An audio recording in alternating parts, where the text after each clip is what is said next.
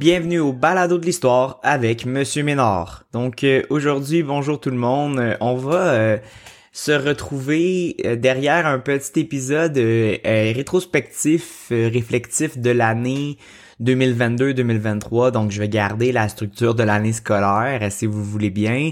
Donc euh, on est en plein milieu de l'été, j'ai un peu de temps pour réfléchir sur cette première expérience de balado diffusion qui a été euh, intéressante, euh, inconstante et euh, très instructive pour moi. Euh, je vous rappelle avant de débuter que euh, vous pouvez trouver tous ces épisodes-là ainsi que les épisodes passés euh, sur euh, les différentes plateformes que vous connaissez, sur Buzzsprout, c'est là que c'est tout centralisé, sinon sur euh, les plateformes euh, de Apple, Google et euh, aussi Spotify. Euh, vous pouvez m'écrire au histoire avec outlook.com. Donc comme je disais, c'est une première expérience de balado pour moi. Euh, C'était intéressant. Euh, ceci, petite euh, rigolade en début d'épisode. J'ai tout perdu mes épisodes. J'étais en processus de sauvegarde auparavant. Puis j'ai pas trop fait attention. Honnêtement, je les avais gardés sur mon disque dur parce que je pensais que c'était correct pour l'instant. Mais c'est pas grave. De toute façon, ils sont chargés sur la plateforme. Mais c'est juste un peu drôle de devoir refaire la structure. Ceci étant dit, ça va me donner une occasion peut-être de revoir certaines choses dans cette structure-là. Puis de retravailler sur euh, le montage qui est pas ma tasse de thé du tout, du tout, du tout. Euh, donc, ça va me permettre de m'ajuster et je pense que c'est important de, de, de pas avoir peur de s'ajuster. D'ailleurs, je voulais faire un petit retour sur ce qui a été publié jusqu'à maintenant. Donc, on a en tout neuf épisodes, dont un, un épilogue, donc un, euh, un prologue, pardon. Euh, donc, huit vrais épisodes et un épisode un peu test, si on veut. Euh, en fait, qu'est-ce qu'on a jusqu'à maintenant? On a euh, eu deux épisodes sur euh, l'histoire en tant que sujet d'étude. Je pense qu'ils sont assez pertinents à réécouter.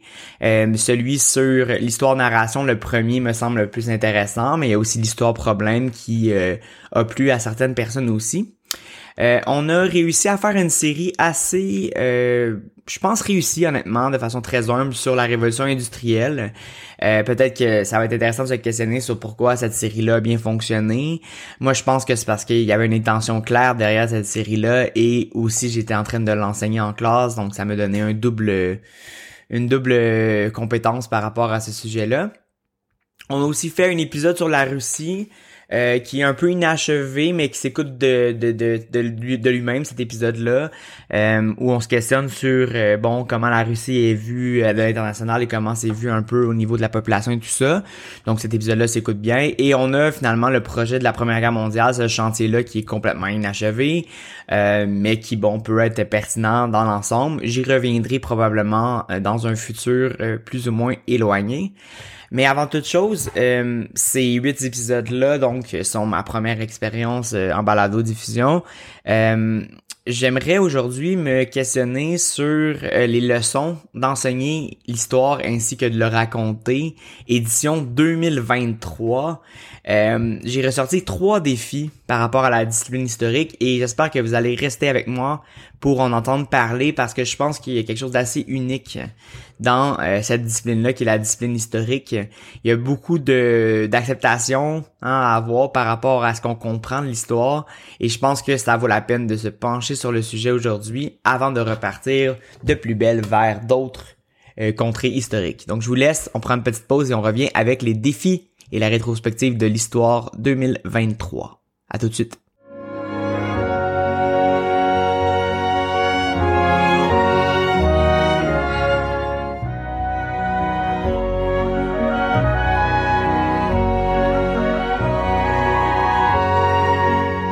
On se retrouve, ma foi, pour un premier défi de taille. euh, dans la discipline historique, c'est le défi de l'empathie historique. Donc, euh, je nous rappelle que l'empathie, c'est la capacité de quelqu'un à euh, ressentir, à se mettre à la place euh, d'une autre personne. Euh, pas nécessairement de vivre sa souffrance ou vivre sa tristesse ou vivre sa colère ou vivre sa joie, mais plutôt d'être capable de se mettre à cette place-là et d'être capable d'observer et de comprendre comment ça- cette personne-là se sent. Euh, je dois dire que le défi de l'empathie en histoire, c'est probablement le défi le plus complexe, euh, entre autres à cause de la complexité de l'histoire, mais aussi à cause du fait que c'est unique comme euh, façon de voir le monde, étant donné qu'on doit faire l'effort mental de se euh, faire un, un, appel dans le temps, donc de revenir dans le temps. puis ça a des, des, des, des, des défis, mais aussi des risques assez importants, je crois, même si c'est une des plus belles qualités, je pense, qu'on peut développer en tant que citoyen et en tant qu'apprenant de la discipline historique. Euh, oui, c'est vraiment, vraiment important, comme on l'a vu dans le premier épisode, de garder une certaine trame narrative dans l'histoire, d'être capable de raconter cette histoire-là, parce que c'est ça qui est aussi intéressant et pertinent. Euh, mais il faut faire attention avec, euh, je crois, nos, nos, référents hein, par rapport à nos référents, nous, du 21e siècle, la façon dont nous, on voit le monde. Euh, l'époque, les époques antérieures sont vraiment très très très différente de ce qu'on peut imaginer. Euh, je veux dire, on a juste à se remettre en tête, essayer de se mettre à la place de nos grands-parents, par exemple nos arrière-grands-parents, qui ont vécu peut-être dans les années 40, 50, 60, et même avant. Euh, juste de s'imaginer comment eux vivaient dans un monde, euh, bon, sans Internet, un début de, de, de, de de la, culture de l'automobile, euh, de la télévision, de la radio, tous ces débuts-là très importants. Euh, aussi les, la, période d'après-guerre, juste de s'imaginer comment eux vivent, c'est un défi considérable, un défi de taille. Donc plus qu'on euh, revient dans le temps, plus qu'on on va plus loin dans, dans notre époque historique, ça me semble de plus en plus difficile de se mettre à la place des gens avec nos référents historiques du 21e siècle. Ce que je veux dire par là, c'est que euh, je vais vous donner quelques exemples de défis. Euh, par exemple, si on prend l'Antiquité, euh, la relation avec la mythologie, avec la spiritualité, c'est vraiment très, très, très différent et même étranger à notre expérience humaine. Même si on est capable de, de nous, de, de faire des liens avec aujourd'hui, si on essaie de comprendre l'histoire de notre façon euh, actuelle, c'est plutôt difficile et plutôt euh, un défi euh, quasi impossible. Hein? Donc, étant donné que, mettons, la place de la mythologie grecque et romaine prend prend pas tant de place justement dans notre société actuelle, ben s'imaginer un monde où les dieux, par exemple, étaient quelque chose d'acquis, quelque chose de super important qui devait être qui devait c'était un travail comme un autre d'aller s'occuper de, de, cette mythologie-là, ben c'est sûr que c'est difficile pour nous de faire ces liens-là et de comprendre euh, comment la situation se, se, se, déroulait à cette époque-là. Euh, L'idée de l'éducation dans, dans le temps, l'éducation va avoir un impact considérable. Le développement de la littératie, de la littérature, c'est sûr que ça va changer complètement la façon dont vivent les gens. Euh, L'avènement des concepts de droit, donc durant le siècle des Lumières ou même avec euh, la chrétienté, ben oui, ça va changer l'expérience des personnes. Donc, faut juste aussi accepter que l'histoire, il y a quelque chose d'unique, il y a quelque chose de bizarre, d'étranger à ce qu'on peut vivre. Euh, il y a des mystères qu'on n'est pas capable de résoudre. il y a beaucoup, beaucoup d'hasard dans l'histoire. Si on prend par exemple les révolutions américaines, françaises, haïtiennes, etc., il y a beaucoup de choses qui sont arrivées dans ces révolutions-là qui étaient peu ou pas prévisibles. C'est ça qui fait que c'est une révolution aussi.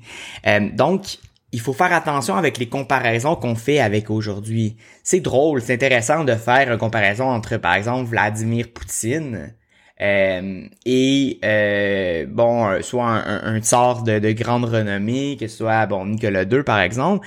Essayer de faire des comparaisons comme ça, ça peut être intéressant, ça peut être drôle, mais il faut aussi voir les limites que ça a. Euh, comme je vous dis, l'expérience des gens, c'est une expérience qui a été marquée par leur époque.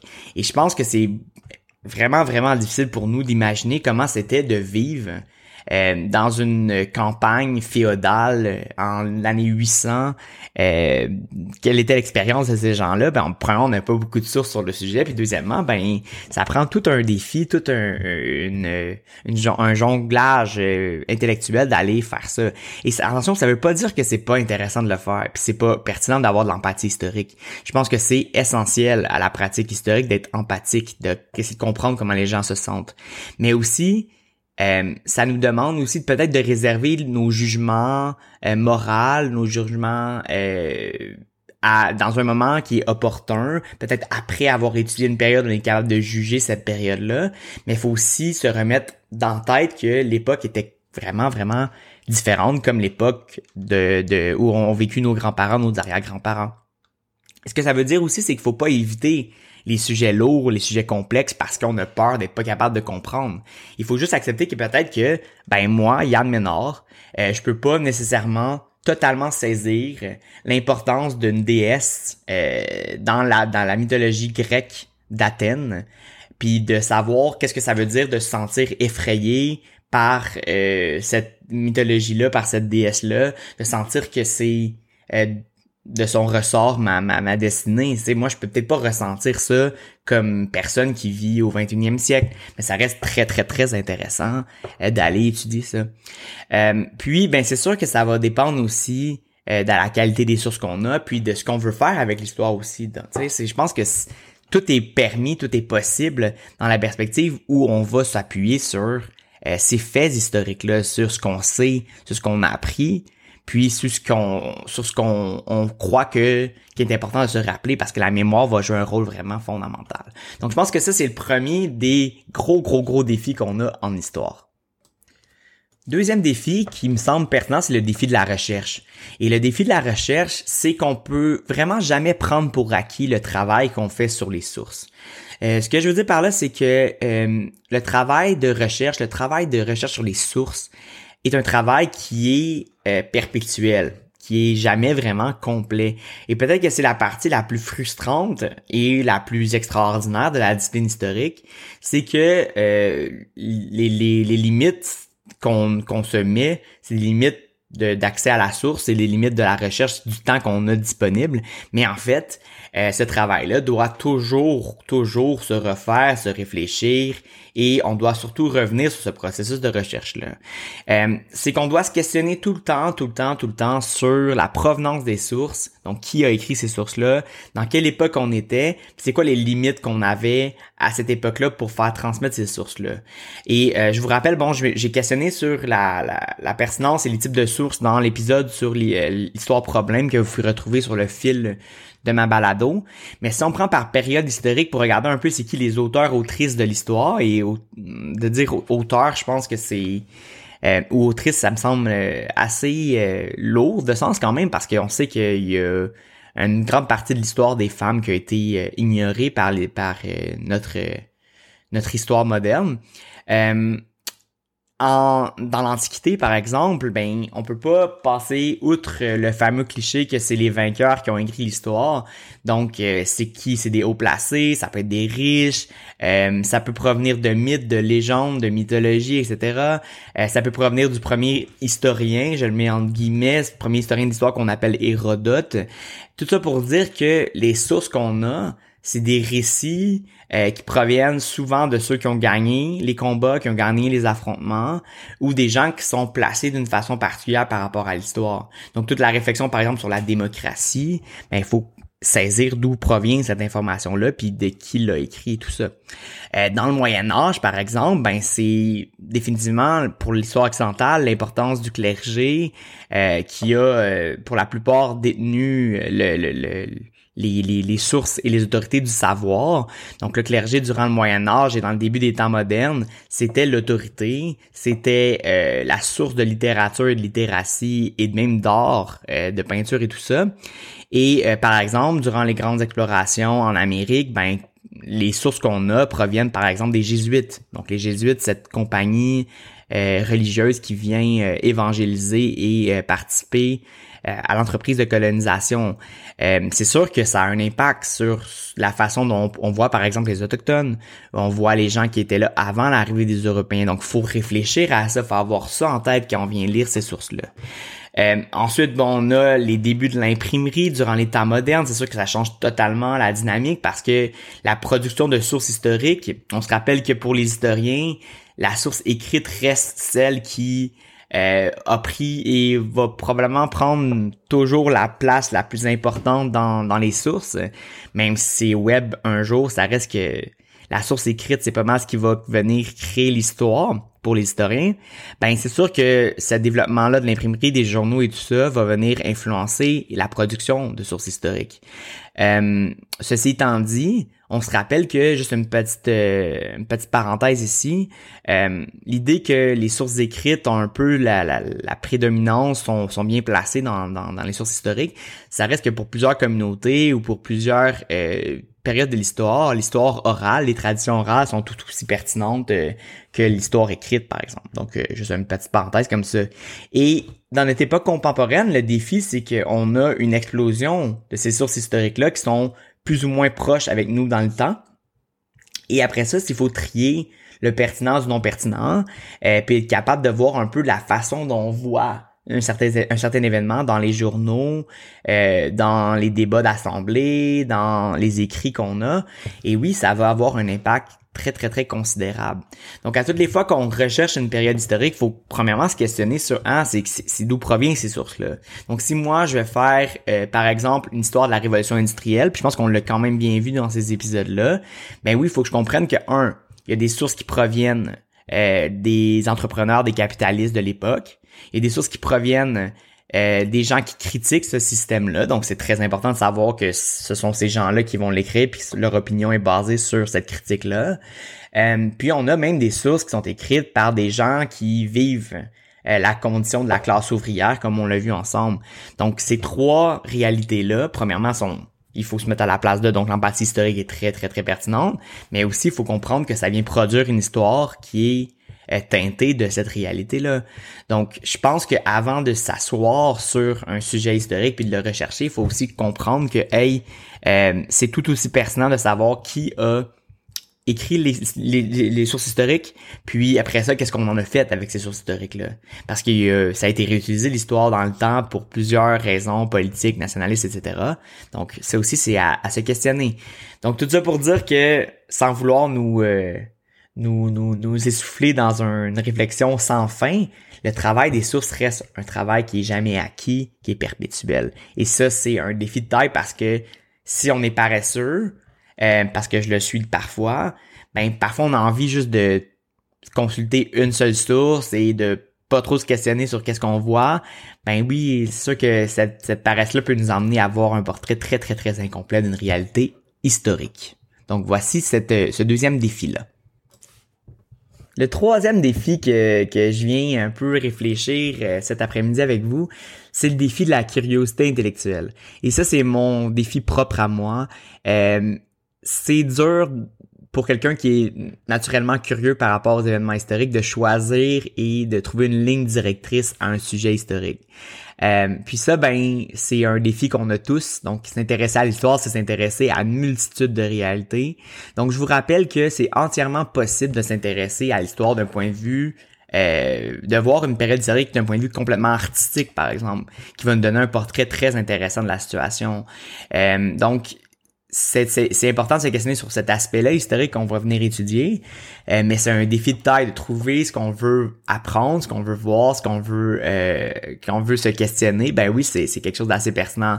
Donc, si mettons moi, ce qui m'intéresse, c'est euh, la question autochtone au Canada, ben ça va être à la fois de comprendre euh, la situation avant, pendant, après, quelles sont les lois, quels sont les événements qui sont venus changer un peu la dynamique au niveau de la question autochtone. Mais de trouver cette ligne directrice-là, ça me demande quand même un, travail euh, de taille. Donc de mon côté, moi, choisir mes sujets, c'est quelque chose qui est particulièrement difficile euh, parce que je trouve toujours quelque chose d'autre que, je trouve pertinent et intéressant. Donc par exemple, euh, j'ai écouté quatre épisodes sur la guerre de 100 ans, puis je suis pas trop fan généralement de cette période-là historique. Finalement, c'était super intéressant, mais c'est sûr que quand j'écoute ça, après ça, ben, ah, il y a un autre épisode sur tel sujet qui est intéressant, mais là, venir mélanger deux périodes, deux époques historiques différentes, c'est particulièrement mélangeant parfois. Donc moi, ce que je vous dis, c'est que ça vaut la peine parfois de, de se pencher sur un sujet, même si euh, il y, en a plein, plein d'autres qui sont intéressants. Puis aussi de prendre des notes. Euh, je, je, me m'ouvre un journal de bord, j'écris des trucs, juste des mots clés sur qu'est-ce que j'ai appris, qu'est-ce que j'ai vu, parce que des fois ça me fâche d'écouter mettons un épisode sur euh, un, un, sujet en particulier d'aujourd'hui soir, exemple, puis le lendemain de me rappeler que les grandes lignes et pas trop vraiment ce qu'on a discuté. Donc parfois c'est un peu décourageant, même si euh, c'est inévitable. On n'a pas la place dans la mémoire pour tout, tout, tout, tout, tout apprendre. Euh, puis il faut pas non plus se limiter avec ça. Donc moi, c'est peut-être un défi que vous avez pas, là, mais moi parfois ça, ça me limite donc de, de vouloir tout retenir d'un livre, de tout retenir d'un balado. Mais ça fait en sorte que finalement, ben j'ai moins de plaisir à, à l'étudier. Donc il faut aussi se laisser aller. Et je vous rappelle que personnellement, une façon que je trouve vraiment intéressante euh, d'étudier l'histoire, c'est de la voir dans différents contextes. Hein. Donc peut-être que tu vas écouter un, un, balado sur un sujet, euh, un film, un livre, ou tu vas aller voir un musée. Donc, de voir ce sujet-là de façon différente, moi, c'est là que je garde de faire des liens. Donc, si j'écoute, par exemple, mon balado sur la guerre de 100 ans, ben, j'ai écouté ces quatre épisodes-là, mais pour l'instant, c'est un peu flou encore de, de, de probablement parce que c'est un événement extrêmement complexe, là. On s'entend, c'est, c'est fou, là. Peut-être que j'arriverai un jour à, essayer de vous la digérer un peu en podcast. Ça serait surprenant, mais on va sûrement en jaser un petit peu. Euh, mais pour l'instant, pour moi, c'est encore un peu flou. J'ai pris quelques notes, euh, je me suis rappelé de quelques petits trucs là, de qui contre qui, puis qu'est-ce qui s'est passé. Euh, mais il va vraiment falloir que, que je l'étudie dans d'autres contextes, que ce soit euh, dans, dans, dans un trouver un trouver un, musée où il y a des œuvres d'art par rapport à ça ou d'être capable d'écouter peut-être un podcast dans une autre langue donc en français et anglais d'essayer de voir un peu comment je suis capable de changer ce, cette, cette idée là euh, comme c'est ce travail là demande je pense de, demande plusieurs contextes pour pouvoir bien apprendre l'histoire. Donc si moi je suis capable au moins de vous donner l'intérêt pour un sujet ben c'est peut-être un peu ambitieux comme projet là mais si mettons vous avez trouver intéressant la balado sur la révolution industrielle, ben peut-être que vous allez, être plus intéressé à aller euh, écouter, je sais pas moi, le germinal ou euh, d'étudier un peu euh, c'est quoi les, les, les, événements marquants euh, de cette industrialisation-là, ou même de jouer à un jeu vidéo qui est basé sur la révolution industrielle, ça peut être euh, vraiment, vraiment intéressant. Donc, c'est mes trois défis d'aujourd'hui. Donc, le défi, on se rappelle de l'empathie historique, le, gros chantier qui est jamais vraiment euh, achevé, le travail de la recherche, la clé pour la méthode historique, et le défi de la curiosité intellectuelle ou comment se convaincre que le sujet qu'on étudie en ce moment c'est un sujet qui est pertinent et intéressant à étudier pour aujourd'hui. Parfois, ça demande un gros, gros, gros challenge. Donc, je vous reviens avec la conclusion.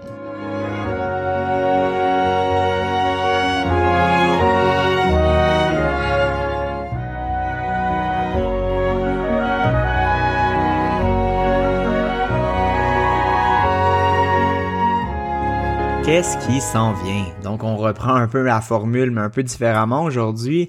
Euh, pour la balado, l'histoire de Monsieur Ménard, ce qui s'en vient, c'est euh, probablement un, chantier sur, euh, bon, l'histoire qui est vue en deuxième secondaire au Québec en ce moment, euh, de reprendre un peu la trame narrative derrière ça euh, et de vous faire un peu suivre cette trame narrative-là à travers les époques. Donc, je vais essayer de, de le faire un peu euh, davantage peut-être chronologique ou en tout cas de faire des séries comme j'ai fait avec la révolution industrielle. Donc, pour pouvoir vous donner un, un aperçu un peu de cette histoire-là. Je suis pas un spécialiste euh, du Moyen Âge ou de l'Antiquité. Euh, donc, euh, j'ai beaucoup plus de compétences et de connaissances sur bon l'époque moderne, les temps modernes et l'époque contemporaine, pardon. donc, je pense que je vais rester un peu là-dedans. N'hésitez pas à me faire des suggestions sur les, les, les, plateformes que vous connaissez. Euh, puis je vous garde au courant de cette euh, progression-là. Mais pour l'instant, ben, je vais vous encourager à aller revoir euh, certains balados, entre autres sur l'histoire comme trame narrative, qui me semble totalement pertinent pour la suite des choses. Donc n'hésitez pas à me laisser vos commentaires et je vous souhaite une super journée.